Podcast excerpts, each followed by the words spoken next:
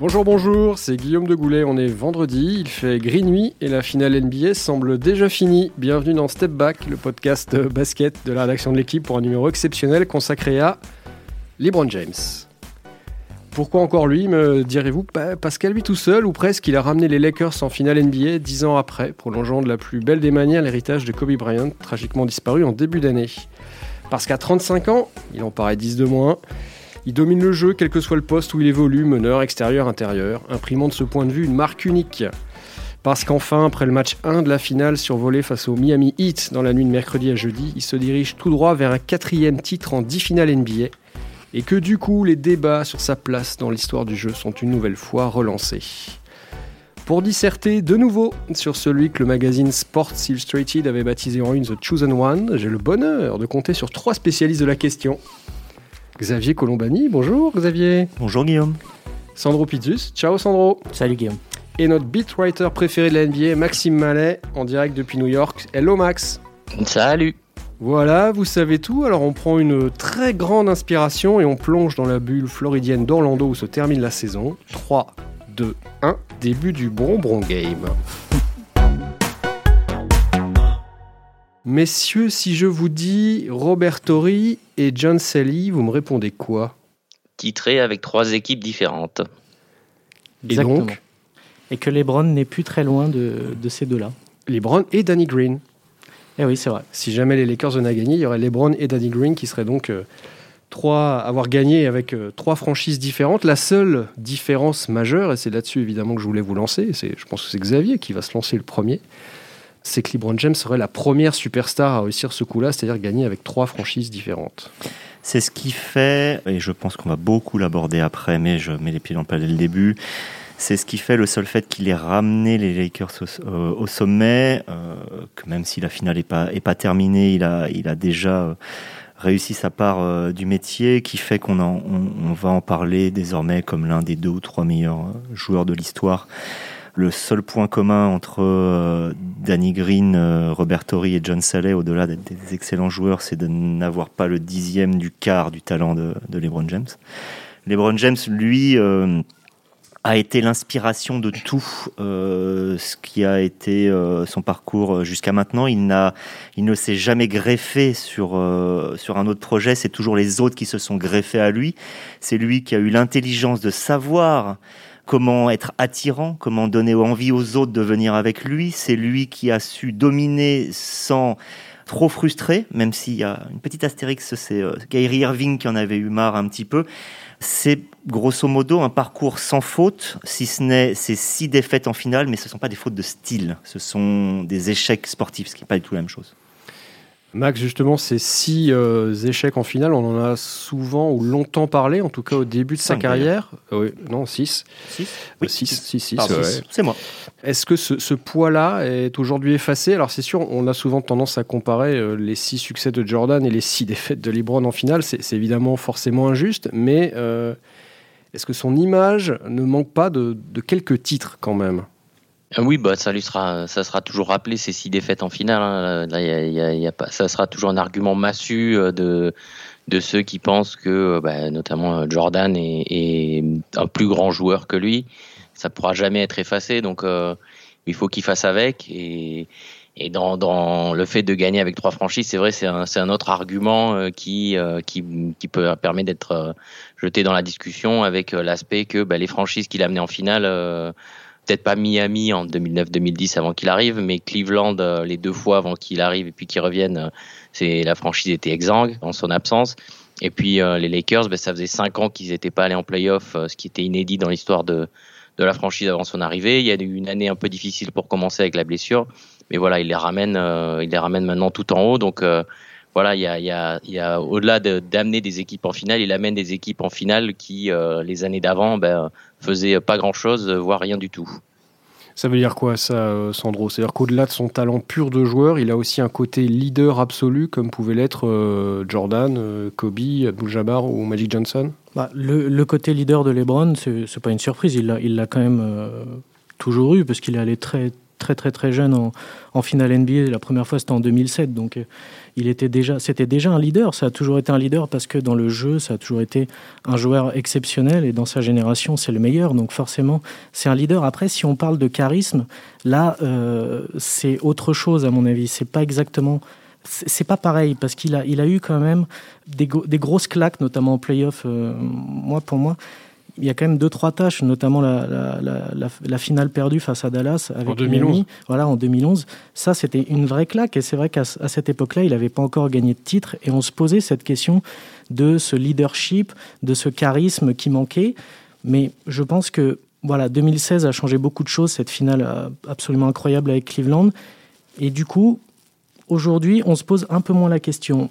Mais après, si, si la question c'est de savoir s'il a plus de charisme que Jordan, à mon avis, il en est encore un peu loin. Il faut avoir vu euh, LeBron James en vrai pour comprendre ça. C'est-à-dire que LeBron, c'est ce que j'avais écrit il y a quelques années, en vrai, il a, les, pieds écartés, il a le buste très en arrière. Quand on le voit, quand on le, ça n'a rien du félin que pouvait être Jordan et du félin que pouvait être Bryant, qui ont suscité des délires chez leurs supporters qui fait que chacune de leurs apparitions euh, leur donnait. En, fait, on avait l'impression de midinette parfois euh, dans, des, dans des personnes qui admiraient euh, Jordan et qui admiraient Bryant ou qui les admirent d'ailleurs toujours aujourd'hui, quel que soit leur, destin. Il n'y a jamais eu ça chez LeBron, alors que je trouve que LeBron, dans sa personnalité. robotique du jeu qui alors du jeu surpuissant physiquement qui du coup mais ça c'est déjà une analyse. C'est déjà une analyse. C'est-à-dire qui est basée sur des faits. Moi je te parle même de quelque chose qui va au-delà de ça c'est-à-dire l'impression c'est-à-dire l'impression laissée par LeBron LeBron ne donne on n'a pas envie d'aimer Lebron physiquement dans, dans, la façon, dans l'expression qu'il peut avoir de son corps, dans son jeu, dans sa capacité à renverser le jeu, à lire tout ça, bien sûr. Mais, mais il ne donne pas cette impression de, susciter de l'amour, je trouve. Et pourtant, je trouve que sa personnalité est plus intéressante que celle des joueurs qu'on en a parlé avant. Quelqu'un qui a quand même des propos politiques, là où les autres n'étaient pas du tout là-dedans, qui a des propos fédérateurs, qui parle euh, de collectif, qui parle de, de volonté de ne pas frustrer les autres, là où les autres en avaient rien à foutre de, de les écraser. La personnalité est plus intéressante, mais elle suscite moins d'amour, je pense. Ça veut dire, Max, que Libron, il est apprécié que, que dans l'Ohio, qu'à Akron, donc quand tu connais bien? Non, non, c'est le joueur le plus populaire à l'heure actuelle de, de, toute la ligue. Hein. Et, avec euh, le, nombre de, de followers qu'il a sur les réseaux sociaux, c'est encore le joueur qui a connu la plus grosse croissance euh, en termes de, de, followers depuis la reprise de la saison. Donc, maillot euh, vendu d'ailleurs. Ouais, de maillot vendu. Enfin, c'est c'est le joueur, c'est là, c'est la, c'est le visage. On parle souvent de face of franchise, et c'est le visage de la NBA euh, encore et toujours pour sa 17e saison. Euh, voilà, il, il, est euh, toujours au sommet, et ça, ça c'est quelque chose qu'il a de, de, plus par rapport d'ailleurs aux joueurs dont on parle, c'est d'être le vraiment le joueur le plus important de, de son équipe et de la ligue sur une durée aussi longue. On reviendra tout à l'heure sur la question de sa longévité et de la question physique, mais avant, j'aimerais poursuivre un petit peu ce que disait Xavier, prolonger plutôt son propos. Il avait quitté euh, Cleveland pour Miami avant de revenir à Cleveland, suscitant euh, haine, émoi, euh, passion. Est-ce que son passage aux Lakers, qui, quoi qu'on en pense, reste la franchise la plus glamour de la NBA, et le fait que peut-être il puisse gagner un, deux, titres euh, dans les, dans les années à venir supplémentaires. Est-ce que ça, ça peut inverser ou euh, sa, cote d'amour, en tout cas le, le, faire basculer dans une autre dimension d'un point de vue euh, populaire? Il a basculé déjà auprès de la, fanbase des, Lakers, hein, qui son, son, arrivée n'était pas forcément super bien accueillie. voilà, c'était, on est la franchise de Kobe Bryant. Comment un joueur qui est un peu son contemporain peut peut euh, bah, voilà venir euh, chez nous, euh, on l'aime pas, c'est une pleureuse, c'est quelqu'un qui a eu la vie facile à l'est, voilà, il y avait tout tout ce genre, c'est pas Kobe, c'est pas un leader comme Kobe, c'est pas un gagneur autant que lui, enfin voilà tous les tous les arguments parfois un peu tarte à la crème qu'on entend pour diminuer les brands dans tous les dans toutes les, les, débats euh, sur le sujet ont, lui ont été un peu renvoyés par les fans. Et puis, bah, avec les performances euh, l'an dernier, euh, cette saison, et, et puis aussi malheureusement autour de la disparition de Kobe, l'attitude qu'il a eue, le, le, discours qu'il a tenu, la, la, la, façon dont il a représenté la franchise dans cette période-là aussi a a beaucoup touché les, les, fans des Lakers et donc il a déjà complètement fait basculer euh, cette euh, cette fanbase qui est une des plus importantes euh, aux États-Unis et même dans le monde donc ça ça compte aussi je pense dans l'image globale qu'il va avoir à partir de maintenant et, et pour le futur. Ouais, tu parlais de la fanbase, Max. C'est vrai que c'est une fanbase qui est très critique aussi. Et je pense qu'en fait, c'est pas forcément la cote d'amour qui va augmenter, mais c'est, c'est le respect, en fait. C'est, une notion de respect. Et c'est souvent ça que les Browns cherchent. C'est pas forcément de l'amour vis-à-vis de, de, des fans des Lakers ou des fans euh, de basket. Je pense que c'est juste du respect. S'il arrive à remettre les Lakers tout en haut de l'affiche, alors que ça fait dix ans quand même qu'ils étaient dans le dur, bah forcément, ça va le respect qu'on va avoir pour LeBron va s'amplifier encore plus. Je pense que c'est plus du respect que de l'amour. Xavier, je, sais que c'est une des thématiques que, que, tu aimes beaucoup, mais est-ce que le, fait qu'il puisse jouer partout, ou plutôt pour le dire autrement, qu'il n'ait pas un poste fixe, comme pouvait l'avoir euh, Karim Abdul-Jabbar, Magic, Jordan, euh, Jordan Jordan, oui. Est-ce que ça, contribue pas aussi un petit peu à, diluer son image? C'est-à-dire, c'est un all-round player, il peut jouer à tous les postes, on l'a dit. Cette année, il a même terminé euh, meilleur passeur de la ligue. Euh, voilà, c'était une chose qui n'était jamais arrivée. Mais est-ce que ça, justement, ce côté je peux jouer partout, je peux tout faire, est-ce que finalement, paradoxalement, ça nuit pas un petit peu à son image? Steph Curry, on sait qu'il joue meneur, voilà, basta. Hmm, je pense que j'étais un peu contredit sur la fois d'avant. Là, je vais aller au contraire dans le sens de ce que tu disais. Ah bah, c'est-à-dire que... tu reviendras. Ouais. non, c'est robot. Comme tu disais, c'est le côté robotique de l'expression. Parce qu'en soi, être complet, ça n'a jamais été un problème pour être apprécié. Bien au contraire, le dépensement de fonction euh, illustre souvent un talent hors norme. Dire de Jordan qu'il était, euh, qu'il était à un poste fixe, c'est oublier qu'il n'y avait pas de meneur à, à Chicago parce que c'était lui le meneur qu'il y avait euh, peu de scoreurs intérieurs parce que c'est simplement lui qui allait éclater des dunks. Euh, voilà. Et de même dire que Magic avait un poste fixe alors qu'il avait fait sa renommée naissante sur le fait d'avoir remplacé euh, Karim Abdul-Jabbar au pivot. Oui, sur la première finale, mais sur, sa, sa, saison, sur son passé universitaire, c'était le, le meneur, le meneur de 2 mètres en fait. T'as raison, c'est vrai que la différence c'est que Magic pouvait le faire mais ne le faisait pas, là où Lebron on lui demande toujours de tout faire. Voilà, exactement. Mais je, je pense pas que le fait d'être complet cause un souci. Alors peut-être qu'il y a quelque chose qui, qui, pose ça, un ça peut créer un manque d'identification, c'est ça que je veux dire. J'ai l'impression que c'est son tir et son shoot aussi qui, euh, qui crée ça. C'est-à-dire que euh, on aime, euh, j'ai l'impression, adorer les, ces, gros scoreurs qui, qui donnent l'impression de ne pouvoir jamais être arrêtés. tu parles plutôt de la gestuelle, là, c'est ça? Ouais, la gestuelle, la gestuelle de, de Lebron, j'ai l'impression même s'il met quatre tirs à trois points euh, d'affilée, ça fera jamais ce que quand, Jordan le faisait, où euh, il y avait cette sorte de... C'est incroyable, on avait l'impression d'un chat qui se développait, euh, qui, sautait sur le terrain et qui, qui lançait ça. C'est la gestuelle pour moi de, Lebron qui, qui fait qu'il y a un problème d'identification. Je je suis pas trop d'accord. Mais tu as le droit. moi, je trouve que ça ne lui nuit pas du tout, en fait, ce, ce côté all-around, comme disent les Américains, c'est-à-dire très complet. Moi, je trouve qu'en fait, avec le temps, il est devenu un joueur gestionnaire. Il faut pas oublier quand même que LeBron James a 35 ans. Il n'y a que ses quelques cheveux blancs sur la tête et sa barbe qui a blanchi qui, trahissent ce, petit détail, mais on a l'impression que c'est toujours le même sinon. Et je trouve qu'il a fait évoluer son jeu d'une manière extrêmement intelligente parce que son QI basket est, dans cette génération de joueurs est, est complètement légendaire. Il est au-dessus de la moyenne, mais très très très largement. Et en fait, avec le temps, bah oui, c'est devenu un espèce. On sait même plus c'est quoi son poste vraiment. C'est-à-dire que sur la feuille de match, oui, il est poste 3, il est ailier, mais il joue, il joue comme un meneur. Et en fait, je trouve qu'en fait, il arrive à mettre ses coéquipiers toujours dans les meilleures dispositions. C'est être coéquipier de LeBron James là dans cette équipe, c'est le meilleur métier du monde. Vous vous placez sans ballon, vous arrivez à vous démarquer, il vous sert. Nous, on voit le, le basket à vitesse réelle, lui, il le voit au ralenti. Donc c'est exceptionnel ce qu'il arrive à faire. Des fois, le matin, quand je, quand je me réveille, quand j'ai pas eu le temps de regarder le match en direct et que je vois la feuille de match, je me dis, ah oui, il a, mis que 16 points. Oui, mais il a fait 12 rebonds et 16 passes. Il faut voir aussi que avec le temps, il a réussi à être un joueur qui se, qui se gère. Il peut pas non plus jouer comme il faisait à 25 ans. Il fait beaucoup moins de percussions, je trouve, là, depuis quelques temps. Il le fait quand c'est nécessaire. Il prend des tirs aussi quand c'est nécessaire. Mais sinon, je trouve qu'il drive aussi bien par exemple qu'un jeune Rondo qui vient le, suppléer de temps en temps sur, sur 8 ou 10 minutes pendant les matchs. Mais son côté gestionnaire, son côté meneur, je sais tout faire, moi je trouve que ça le rend en fait beaucoup moins robotique, comme vous dites, parce que c'est vrai que son surnom hein, dans la ligue, c'est le cyborg. Donc c'est très robotique, effectivement. Mais je trouve que cet aspect-là, ce côté complet, bah, en fait, le rend presque plus appréciable, je trouve, en tant que joueur. Je trouve plus élégant en fin de carrière là qu'au début. Pour juste un petit point technique, euh, c'est pas qu'il joue comme un meneur, c'est qu'aujourd'hui c'est un meneur. Ce que je veux dire par là, la différence, elle se fait d'un point très simple. Sur les mises en place, les débuts de match, les, euh, les moments un peu faibles, le meneur va remonter le terrain, Lebron va être à côté. Bon, il va reprendre souvent la, balle dans les cinq premières secondes et puis la lâcher. Mais il y avait quand même un meneur il devenait vraiment celui qui faisait tout quand le jeu tout simplement s'accélérait, qu'il y avait de la relance et compagnie. Maintenant, il n'y a, plus, a plus de meneur hein, aux Lakers. C'est-à-dire que dès que le match commence, entre deux, euh, le pivot donne, bah, c'est à Lebron et c'est lui, lui qui part.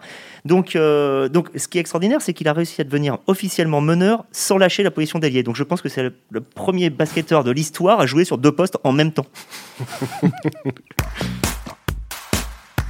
Max, est-ce que tu peux nous parler un petit peu de, cet autre aspect qui est aussi euh, fascinant chez Libron, cette, euh, cette longévité et surtout la manière et les moyens aussi qu'il met pour entretenir euh, son physique et son corps au top? On est quasiment dans de la préparation scientifique, clinique, j'ai envie de dire. Oui, ouais, on est dans, une préparation très poussée. Il y avait des chiffres qui étaient sortis qui estimaient qu'il dépensait environ un million et demi de, dollars par an pour sa santé, pour se préparer. voilà, c'est quelqu'un qui qui est pas avare de, de mettre sur les réseaux sociaux, euh, genre trois quatre jours après la fin de la saison précédente, euh, qu'il est, il est déjà à la salle de gym à 4 heures du mat pour se préparer pour la suivante. Euh, voilà, c'est c'est un obsessionnel de, de ce point de vue-là et qui qui a compris très tôt. Ben, on est dans une génération avec des joueurs comme ça. Hein. On le voit dans d'autres sports où, où un Tom Brady, par exemple, joue encore pas très loin de son meilleur niveau à 43 ans. voilà, il y a des, y a, y a de plus en plus de joueurs qui comprennent très tôt ce qu'il faut faire, comment il faut le faire et, à quel point il faut bosser pour aider euh, à prolonger la carrière, ce qui, ce qui est intéressant en termes de résultats et, puis financiers aussi, on va pas se mentir. Donc voilà, il, il, a, il a investi sur, euh, sur son corps pendant des années et, et, ça, paye, ça paye encore. On se posait la question l'an dernier quand il a connu la première euh, blessure importante de sa carrière, si c'était pas euh, un peu le début de la fin de, ce, point, de ce point de vue-là. Et puis bon, bah, je crois que cette année, on a vu quoi. Est-ce que paradoxalement, son, plus grand exploit, je reviens un petit peu en arrière, c'est pas celui, euh, cette fameuse finale avec Cleveland en, 2016 où euh, les Cavs sont menés 3-1 euh, face aux Warriors, que tout le monde juge, qui sont champions en titre à l'époque, et tout le monde juge injouable, et qui renverse pour la première fois cette, cette série finale. Est-ce que finalement, c'est pas ça qu'on retiendra de LeBron quand sa carrière sera terminée, quoi qu'il advienne aux Lakers Je ne sais pas si c'est ça qu'on retiendra exclusivement. C'est une image forte. Ce sera une image forte parmi beaucoup d'autres. Et justement, ce qui est intéressant avec LeBron, c'est le côté je ne vais pas y arriver. C'est un kaléidoscope. Bref. Et en fait, c'est ça. Mais euh, ça, ce moment-là, cette finale-là, elle a permis de passer à un stade nouveau qui était celui de à Miami, si je gagne, c'est normal. Si je perds, c'est décevant. À Cleveland, là, je gagne, c'est exceptionnel. Si je perds, il y a quelque chose de normal. Donc là, quand vous êtes capable de faire ça, c'est que vous passez à une dimension totalement supérieure, celle des super-héros, et qui, est, qui est largement supérieure à celle des fantastiques joueurs, qui est pourtant déjà euh, celle recherchée par 99,9% euh, des basketteurs. Cette catégorie euh, super-héros dont tu parles, Xavier, euh, il n'est pas tout seul aux Lakers. Euh, James, il y a un autre super-héros, Anthony Davis, euh, qu'on annonce déjà plus ou moins comme favori pour le titre de MVP de la finale, sachant que c'est Yanis Antetokounmpo qui lui a a décroché le titre de MVP de la saison régulière pour la deuxième année consécutive. Est-ce que ça veut dire, Max, qu'il y a une petite lassitude côté, euh, côté NBA de, de, de, voir Libron au sommet, qu'on s'est tellement habitué que finalement ça fait partie du paysage, donc on le donne aux autres pour, euh, pour offrir d'autres rivaux à Libron bah oui et non quoi. Après euh, on, a évoqué que bah, aujourd'hui il fait plus, il a plus besoin et il ne fait plus des saisons à, à 100% du premier au dernier jour de la saison régulière. C'est pas ça son but. C'est voilà. Alors que par exemple euh, Milwaukee qui s'était planté en finale de conf l'an dernier, bah, il y avait quelque part besoin de, de se rassurer, de prouver en faisant une saison régulière exceptionnelle. Donc Antetokounmpo a été à fond du, euh, du début à la fin. Euh, enfin, qui était le 11 mars finalement, puisque le vote euh, ne comprenait que, que, la période du début de saison 11 mars. Donc voilà, euh, oui, il a pas, il a pas les MVP de la saison, mais parce qu'il fait des, il fait des sur le papier et, des moins bonnes saisons que, que les joueurs qui l'ont. Ça veut pas dire qu'il est moins bon qu'eux. Ça veut dire que ben, la façon dont lui euh, doit envisager son année, ben, c'est pas, c'est pas la saison régulière qui compte c'est pas la saison régulière qui l'obsède, c'est euh, c'est ce qui se passe après. Et, euh, et pour ça, il est, il est, il est excellemment prêt. Euh, voilà, alors peut-être que bah, la NBA devrait penser à donner, à l'image de ce que fait la NHL, un, MVP des playoffs dans dans son ensemble pour redonner un peu de peu plus d'importance que seulement entre guillemets MVP des finales. Voilà, ça concernerait une vingtaine de matchs, ça aurait plus de valeur, un peu plus, un peu plus forte et, ça donnerait un peu plus envie de. Dans, les bilans, avoir le MVP des playoffs serait quasiment au même niveau que le MVP de la saison régulière en termes de d'aura. Donc voilà, il y a peut-être besoin de ça, mais je pense pas qu'il y ait une fatigue. Juste, euh, lui a pas besoin d'en faire autant et d'être euh, d'être à 100% de son niveau euh, toute l'année pendant la saison régulière. Et donc, bah, il y a d'autres joueurs qui ont qui ont besoin de de le faire et, qui du coup bah, affichent une meilleure saison régulière bah, le MVP c'est jugé sur les performances de la saison régulière qui a fait la meilleure saison, pas forcément qui est le meilleur joueur, qui a fait la meilleure saison. Moi, je dois avouer que j'étais quand même étonné de, de, la frustration de LeBron James de ne pas avoir le, trophée de MVP cette année, que ce soit Yanis qui l'ait. Je pensais qu'il était passé au-delà de ça. Alors peut-être que c'est parce qu'il l'a pas eu depuis longtemps. Hein. Il a banalisé l'exceptionnel. Ouais, mais ça, c'était pas, c'est pas nouveau. Enfin, je pensais qu'il était passé au-delà parce que tout le monde le sait, le trophée de MVP est rarement ou pas toujours remis au meilleur. Jordan, il y a des années où c'est vrai. Ça, c'est là, c'était vrai avec Jordan. Il y en avait, on en avait marre de lui donner, donc on le donnait à Malone. J'exagère, mais c'était un peu ça. Hein. Oui, c'était ça un peu. Hein. Les euh, dernier, c'est 2012 et puis 2013. À 2000... Ah oui, il le fait, c'est vrai, il le fait deux fois. Donc on est à 7 ans quand même. Hein. Donc euh, voilà, donc je pense que c'est ça, c'est le temps qui passe qui commence peut-être à l'embêter. Bryant ne, l'a eu qu'une fois euh, parce qu'il y avait des petites choses qui posaient problème dans sa personnalité. Ça n'empêche que le basketteur certaines années était largement meilleur que celui qui l'avait, pour ne pas citer Steve Nash. Euh, voilà, je pensais vraiment qu'il était passé au-delà de ça. Ça montre quand même qu'il a encore besoin de se nourrir pour avancer de ces choses-là. Voilà, je pensais qu'il était passé, mais non. Puis c'était. Après, c'est peut-être l'inverse. Hein. C'est peut-être qu'il s'est dit, tiens, bah, une, bonne occasion justement de, me nourrir. J'allais le dire. Vous savez, comme beaucoup de joueurs. Euh, voilà, allez, je, vais en mettre. Euh, ça va mettre un petit coup de, de klaxon à tout le monde, à moi-même. Euh, Surtout juste avant les playoffs. Voilà, pendant les playoffs, au moment où tu arrives dans même le money time des playoffs, regardez les, amis. moi, je suis encore motivé comme au premier jour et, et vous allez voir ce que vous allez voir. Ce qui ressemble ou prou d'ailleurs à sa sortie euh, post-match 1, où il a clairement fait savoir, euh, évidemment un petit peu de théâtre, un petit peu de show dans le truc, mais son mécontentement de la manière dont les Lakers avaient euh, géré le match, notamment la fin permettant au Heat de revenir un petit peu sur les talons de l'équipe de Los Angeles. C'est vrai qu'il y a ce côté volonté d'exigence permanente qui lui colle aussi au basket. Ouais, mais c'est parce que ça, c'est aussi parce qu'il il, il, il, a tout connu en, en, finale NBA. Il a connu la frustration, il a connu la claque, il a connu la gloire. Et donc, c'est un perfectionniste. Il veut rien laisser de côté. Il faut que tout soit réglé au détail. Et je pense que, en fait, c'est juste ça. C'est qu'il veut, veut pas de relâchement parce que si euh, Golden State a réussi à, gâcher un avantage de 3-1 euh, en 2016, il se dit que c'est pas impossible que ça se reproduise un jour. Donc, il veut pas être dans ce cas de figure. Donc, il maintient tout le monde sur sa ligne, c'est-à-dire on y va jusqu'au bout, on gagne le titre et après, voilà, terminé. Je vais vous proposer de faire quelque chose que vous aimez, euh, que vous adorez. Euh, c'est du basket euh, prospectif. Ah. Il dispute sa dixième finale. LeBron James a le place à égalité avec Karim Abdul-Jabbar, juste derrière Bill Russell et, Sam Jones, deux charmants Celtics des grandes années. Jusqu'où est-ce qu'il peut aller? Est-ce que quand on voit le jeu proposé par, par LeBron James, mais par les Lakers plus, plus globalement, je vais y arriver aujourd'hui, et l'opposition, est-ce qu'on, est-ce que cette, cette, euh, cette domination, ils n'ont pas encore gagné le titre, mais en tout cas cette mainmise peut se poursuivre une saison, deux saisons de plus. Oui, Clairement oui. Alors le, souci c'est que le basket, la NBA d'aujourd'hui, ce sont des contrats courts, les, les, mecs viennent gagner un ou deux titres et peut-être partir, un peu à la Kevin Durant. Combien de temps restera Anthony Davis aux, Lakers? En même temps, LeBron est aussi euh, celui qui va permettre à Davis de gagner des titres, donc euh, ils, ont, ils ont intérêt partagé. LeBron n'arrête pas de dire qu'il adore jouer avec Davis, que c'est génial de jouer avec qu'il en rêvait, donc je pense que ça va l'inciter aussi à rester. L'avenir de l'un dépendra de, de, comment va évoluer l'autre et inversement. Euh, donc ça peut durer. Ça peut durer. Ce qui est sûr, c'est que euh, Anthony Davis, c'est l'assurance vie euh, de LeBron James pour l'instant. C'est-à-dire que c'est celui qui va lui permettre normalement d'avoir un déclin progressif, régulier de son niveau de jeu qu'on ne voit pas encore, mais il a 36 ans, il y a un moment à moins d'être une machine absolue, euh, voilà, ça, va arriver dans un an, ou deux ans.